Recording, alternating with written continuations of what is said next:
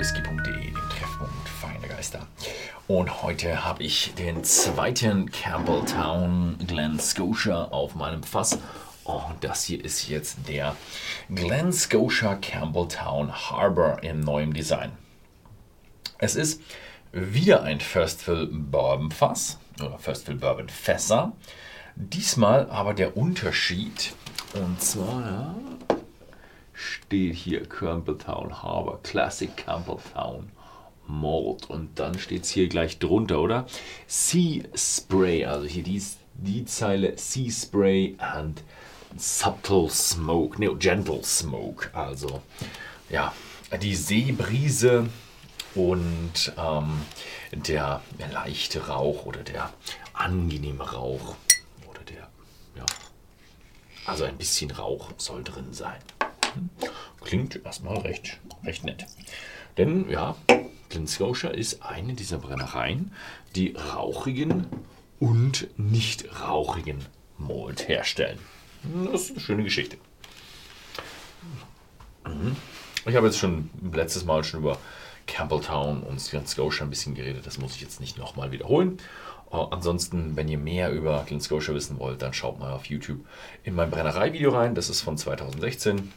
Es hat sich ein bisschen was getan, das weiß ich bei Glen Scotia, aber es ist noch ziemlich aktuell. Mhm.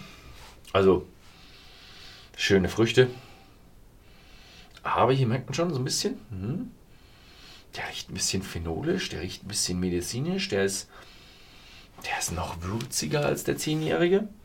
Oder noch nicht würziger, sondern kräftiger. Würzig war nämlich der Zehnjährige auch, aber der hat irgendwo so was Würziges mit dabei. Es ist wieder ein 40 Prozenter. Mhm. Mhm. Boah, kräftiger als der, der 10-Jährige. Beim ersten Mal gar nicht so spürbar. Beim ersten Mal war er so eine Mischung aus weich und rauchig und mh, mm, kräftig. Er ist immer noch eine Mischung aus weich, rauchig und kräftig, nur diesmal überwiegt ein bisschen der, kräftige und rauchige Teil. Jetzt habe ich beim zweiten Schlückchen habe ich bedeutend mehr Rauch. Jetzt würde ich Ihnen schon sagen, ja, geht Richtung mittelrauchig. Davor war er definitiv nur ein leicht rauchiger Malt. Mhm. Also hat was. Er ist ein schön ausbalancierter Malt zwischen süß, leicht und würzig und rauchig. Was man auch merkt, ja, ein bisschen jünger. Er, ist jetzt, er hat Ecken und Kanten, ist jetzt nicht unterlagert, hat keine metallische Jugend oder sowas. Aber er ist schon noch jünger und kräftiger. Mhm. Mhm.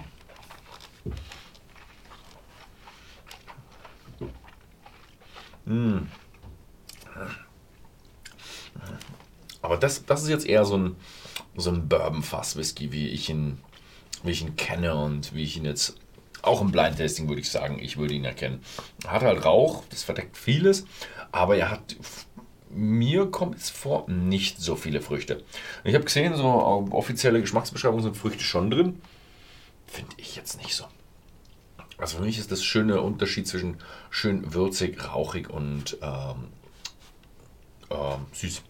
Ne? Das, ist, das ist so eine schöne, schöne Mischung. Mhm. Früchte. Beim ersten Schlückchen war ein bisschen mehr Früchte drin. Die sind aber irgendwo so, dass sie sich jetzt nicht potenzieren. Mhm. Mhm. Schöne Geschichte. Also es ist ein schöner Einsteiger-Malt, den man für 39,90 mitnehmen kann.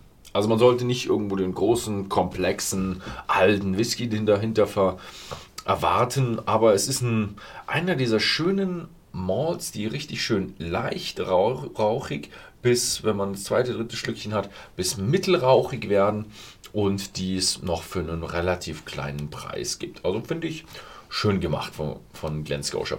Wer da auf den Geschmack gekommen ist, schaut mal bei whisky.de im Shop vorbei. Da gibt es die Flasche natürlich zu kaufen. Zurzeit für 39, äh, 33,90.